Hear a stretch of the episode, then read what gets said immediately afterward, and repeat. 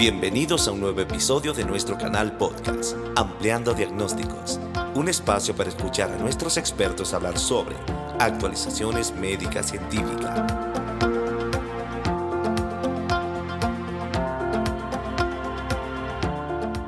Estimados colegas, reciban un cordial saludo. En esta oportunidad hablaremos de la ansiedad. Para ello tengo el enorme placer de presentarles a la doctora Eugenia Ayes, quien es médico especialista en psiquiatría. Bienvenida, doctora Ayes, un placer estar con usted el día de hoy. Eh, bueno, nosotros nos referimos a la ansiedad como eh, una manifestación, un sentimiento normal este, eh, que nos prepara a cualquier ser humano para la huida y la defensa ante estímulos amenazantes. Cuando la ansiedad es normal, ante un estímulo amenazante, eh, la persona se prepara y presenta cambios físicos, por ejemplo, para la huida o para la defensa, y su atención está centrada en la amenaza. ¿ah? Eh, entendemos como ansiedad patológica eh, en esas personas que la, ansiedad, la, respuesta ante estos estímulos amenazantes, es desproporcionada al estímulo o demasiado prolongada. Y en estos casos, la atención de la persona se focaliza más en la respuesta física ante la amenaza que en la amenaza en sí. Por ejemplo, en el aumento de la frecuencia cardíaca y el temor a padecer un infarto. Estas son las características de una ansiedad patológica. Perfecto, muchas gracias. En, en, base a lo que usted acaba de mencionar, entonces, ¿cuándo nos debería preocupar? Bueno, debería ser preocupante cuando la ansiedad toma estas características más patológicas, cuando empieza a ser limitante para una persona, cuando genera este, repercusión en su funcionamiento habitual y eh, llega a las características que recién mencionamos, de ser desproporcionada ante estímulos que no deberían ser amenazantes eh, para nosotros en lo cotidiano. Y en base a lo que también acaba de comentar, a nuestros pacientes en general, a manera de orientación, ¿cuáles opina usted en su experiencia que deberían ser los síntomas que deberían guiar más en este caso? Bueno, en términos generales, los pacientes que son portadores de un trastorno de ansiedad eh, pueden tener dos formas de presentación de esta.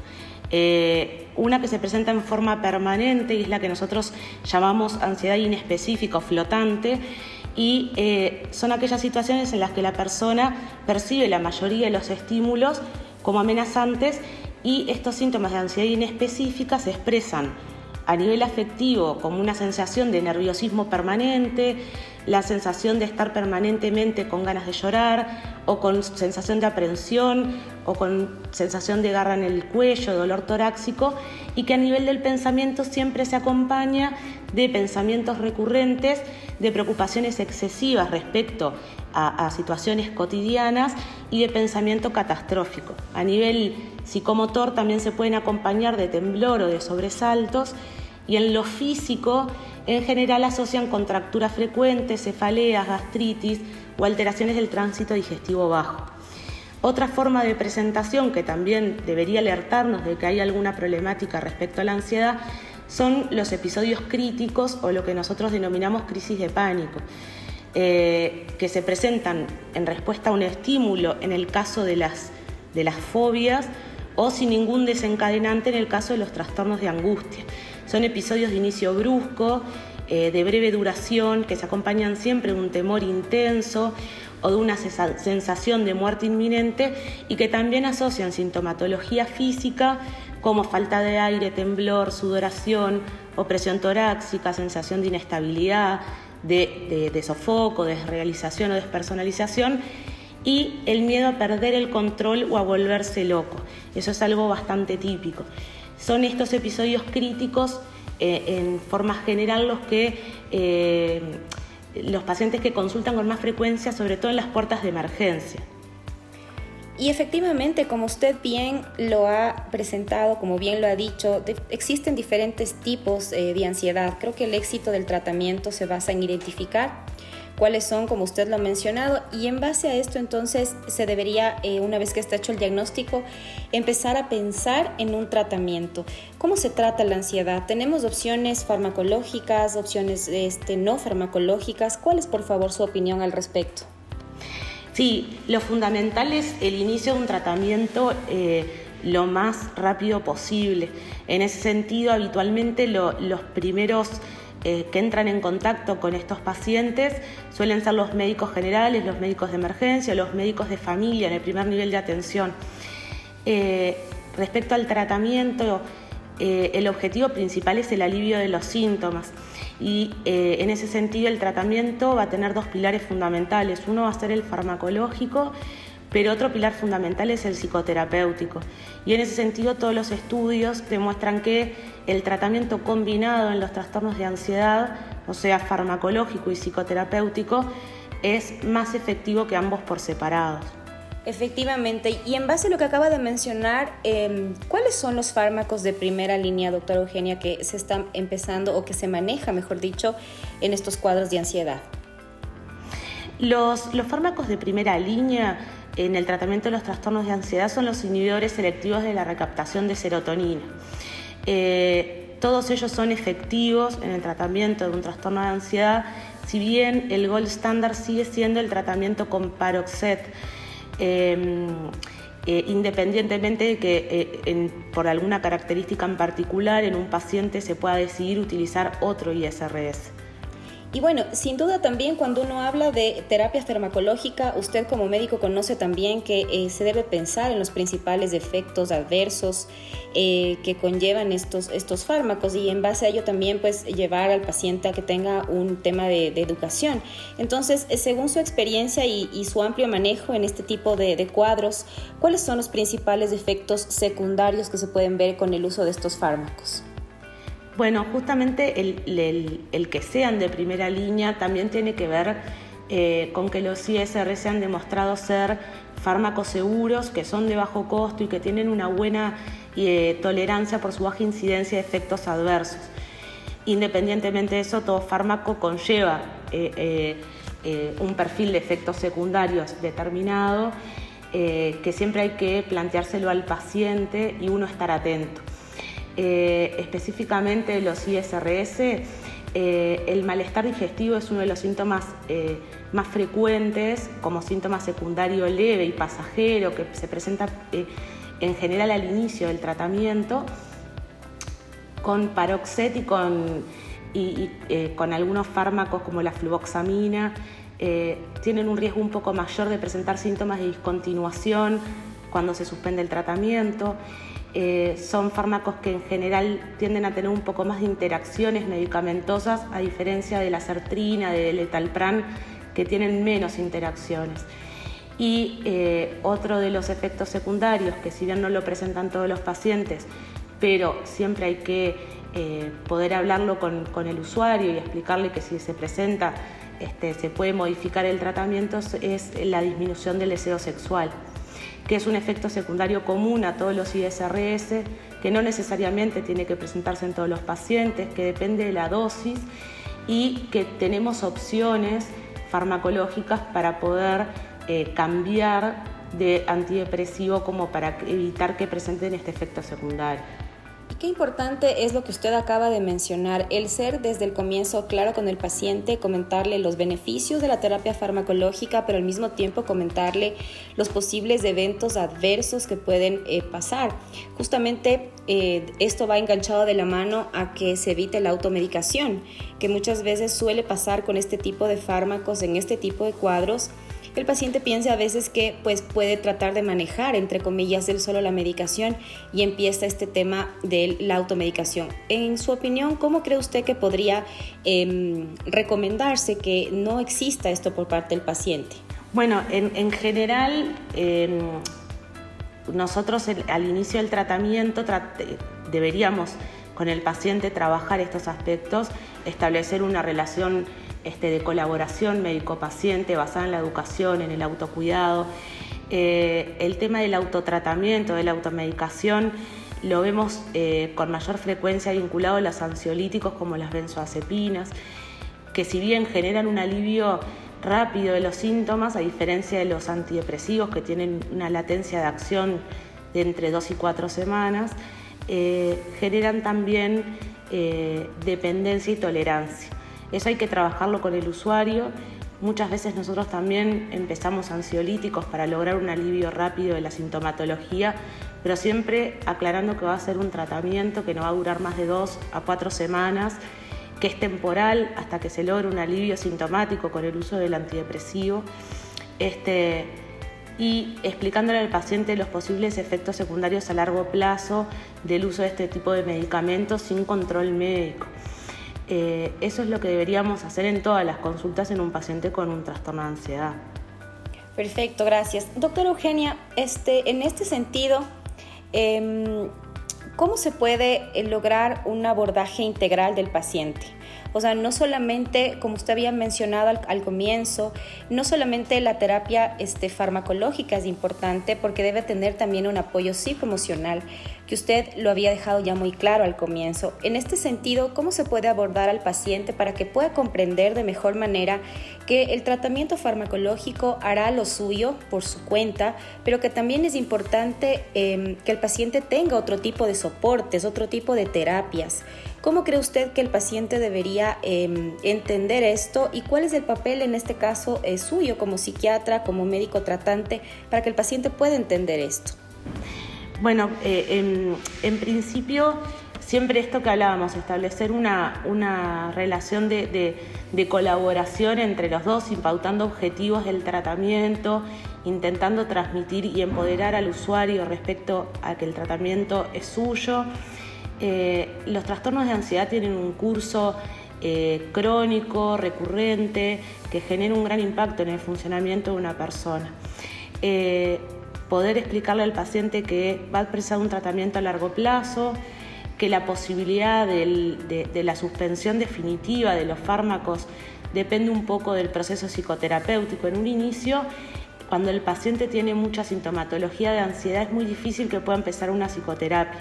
Entonces ahí se impone el tratamiento farmacológico para el alivio sintomático. Pero las herramientas que le permitan al paciente eh, controlar estos síntomas de ansiedad sin el recurso farmacológico, ese tipo de herramientas eh, las brinda sobre todo un buen proceso psicoterapéutico. Una vez que el paciente puede entender esto, ve que se siente mejor, experimenta que con medidas no farmacológicas puede manejar los síntomas de ansiedad el propio paciente empieza a ver los beneficios, esa es la mejor forma de que un paciente adhiera a un tratamiento. Y en este sentido, justamente, doctora Eugenia, como usted bien conoce la prevalencia de los trastornos de ansiedad en, atención primaria, que como usted bien mencionaba es el médico como que el primer filtro para estos pacientes, es del 25 al 30% y que curiosamente es más frecuente en mujeres que en varones, teniendo una relación del 2 a 1. En su experiencia y en, su conocimiento, obviamente, ¿qué podría comentarnos acerca de este dato, por favor? Bueno, eh, sí, las mujeres presentan eh, dos veces más riesgo de padecer trastornos de ansiedad. Eh, los trastornos de ansiedad tienen una, etiología multifactorial en la que este, se relacionan factores tanto biológicos, psicológicos y sociales. y las mujeres en general tienen un aumento en el riesgo de padecer trastornos de ansiedad, también vinculado a, diferencias hormonales entre el hombre y la mujer. Lo otro que hemos visto, además de esta cuestión de género, es un claro aumento de la prevalencia desde el inicio de la pandemia en el 2019, eh, principalmente en los trastornos de ansiedad y en el trastorno por estrés postraumático. O sea que ahí los factores, esto que hablamos de la interacción de diversos factores, también los factores ambientales y las pérdidas importantes o los estresores eh, importantes juegan un rol fundamental y quedó más que demostrado en estos últimos dos años.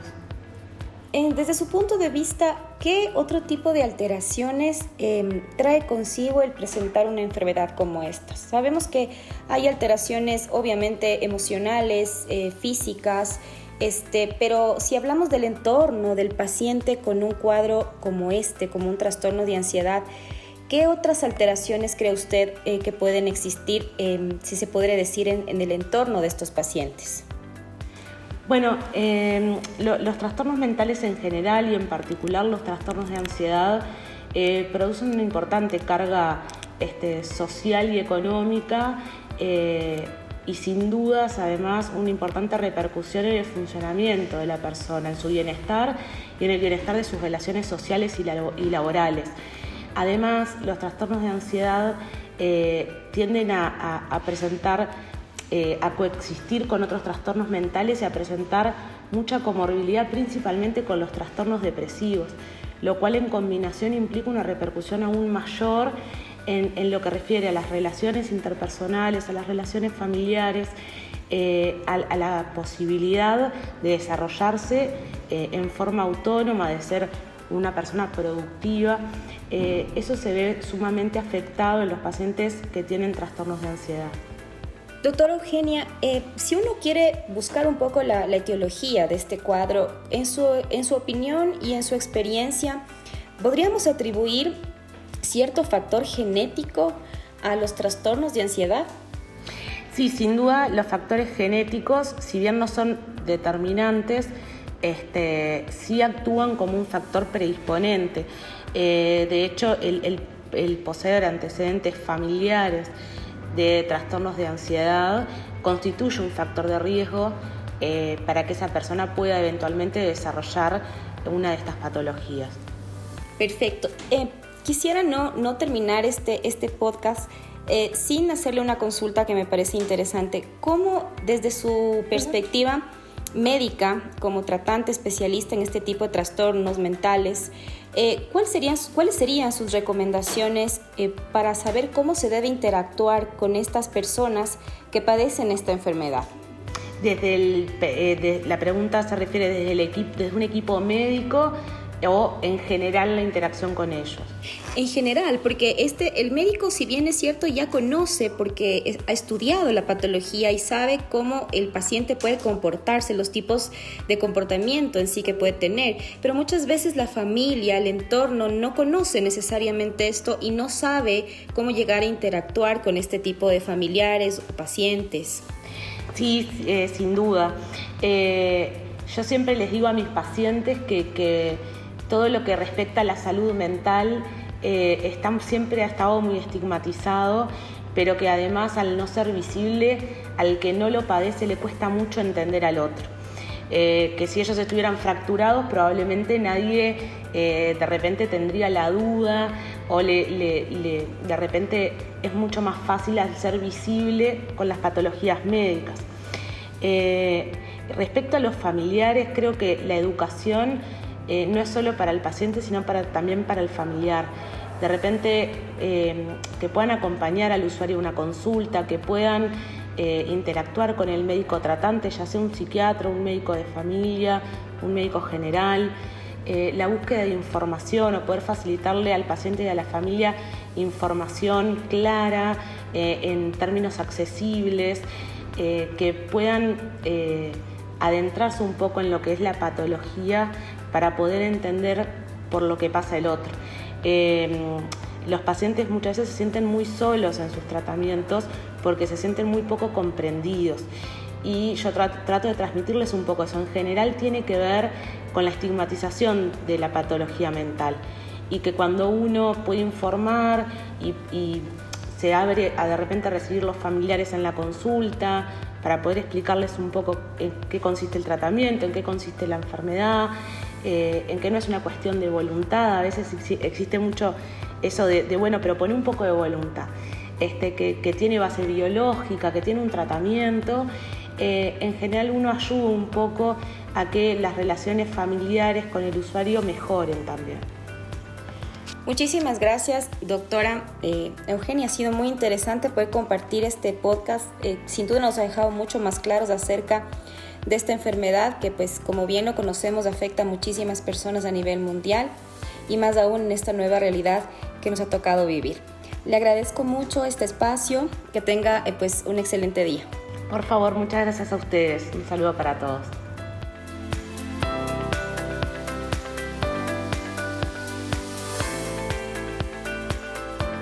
Este contenido fue desarrollado y es propiedad de Eurofarma está destinado exclusivamente a profesionales de la salud.